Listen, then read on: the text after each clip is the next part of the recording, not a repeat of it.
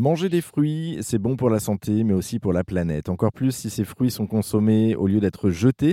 Et c'est en tout cas le credo d'une femme, Vigrad, qui a lancé euh, Pomi, une purée euh, de fruits pour lutter contre le gaspillage alimentaire. Bonjour Vigrad. Bonjour Jérôme. Alors pour débuter, c'est quoi ce projet Pomi? Alors Pomi, en fait, c'est de la revalorisation de fruits invendus. Euh, je récupère des fruits auprès de la grande distribution pour les transformer en fait en des purées de fruits. Alors comment c'est né cette idée à la base? Quel a été le déclic? Alors, Le déclic est venu pendant le, le, premier confinement où j'ai eu besoin de, prendre part à, la préservation de la planète pour nos enfants enfin pour mes enfants déjà et après pour notre future génération. Et en fait, je suis tombée un petit peu euh, par hasard euh, dans le gaspillage alimentaire avec euh, plein de chiffres en fait qui m'ont fait sauter au plafond. Et du coup, c'est là où je me suis dit que c'était une problématique sur laquelle je pouvais sûrement agir avec mes petites mains. Et c'est pour ça que je, me suis lancée dans l'aventure Pomi. Alors du coup, effectivement, le gaspillage alimentaire, hein, c'est des chiffres qui donnent le tournis. Alors il est à tous les niveaux, hein, le, gaspillage, que ce soit au niveau des grandes enseignes dans le commerce, que ce soit au niveau de la restauration collective. Pourquoi est-ce que vous, vous avez été sur le créneau des purées de fruits à proprement parler Tout simplement parce que moi, c'est déjà un produit que je, que je fabriquais énormément avec mes enfants et que c'est quelque chose aussi que je trouve de très sain. Il n'y a pas de sucre dans ces, euh, dans ces purées de fruits. Quand on les transforme en confiture, on rajoute du sucre. Quand on les transforme en compote, il y a du sucre aussi. Donc, je trouvais que la, la partie euh, purée de fruits cochait pas mal de cases. Euh, donc, déjà d'un point de vue lutte contre le gaspillage alimentaire, mais aussi d'un point de vue alimentation équilibrée. Pour le coup, on touche effectivement une, une alimentation saine, 5 hein, fruits et légumes par jour, mais vraiment que, de, que des fruits.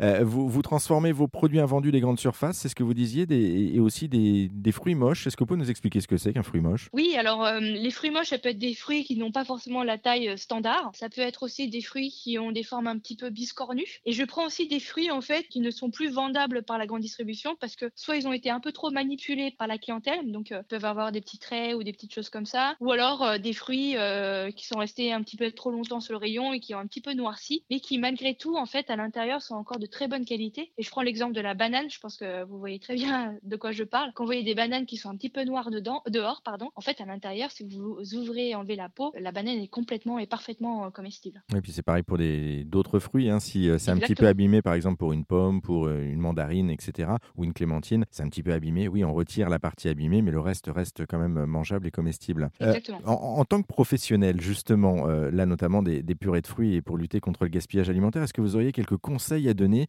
à nos auditeurs auditrices qui voudraient justement aussi s'y mettre peut-être, alors au-delà de goûter vos produits, mais de s'y mettre avec euh, quelques produits qu'ils ont à la maison pour éviter de gaspiller. Comment est-ce qu'on pourrait s'y prendre? Le premier geste euh, bon sens, à mon sens, serait d'enlever la partie qui vous semble euh, plus comestible. Et en fait, habituellement, un fruit a toujours une partie encore comestible. Donc cette partie-là, pour moi, il y a toujours quelque chose à faire avec. Donc on peut en faire des purées de fruits, mais on peut en faire aussi du jus de fruits, on peut en faire des smoothies. En fait, il y a, tellement de, de recettes qu'on peut faire. Mais c'est vrai que la plus simple, c'est quand on la met dans une casserole, le fruit cuit, et après, c'est là qu'il dégage toute sa saveur également. Je retiens, c'est le côté simplicité, parce que du coup, on a tendance à penser que c'est compliqué, mais ça reste très simple à, à, faire. Euh, une dernière petite question tout de même, euh, comment est-ce qu'on peut vous aider concrètement à réaliser votre projet? Comment est-ce qu'on peut vous apporter de l'aide, nous? Alors déjà, euh, me suivre sur les réseaux sociaux, malgré tout, je pense qu'il est important de construire sa communauté maintenant en 2022. Ça me permet en fait d'avoir un peu plus de, de crédibilité vis-à-vis de, de, mes partenaires. Après, si des enseignes de la grande distribution veulent travailler avec moi, je suis tout oui. Donc voilà, ça peut être ces deux soutiens. Parfait. Bah écoutez, en tout cas, on sait ce qui nous reste à faire.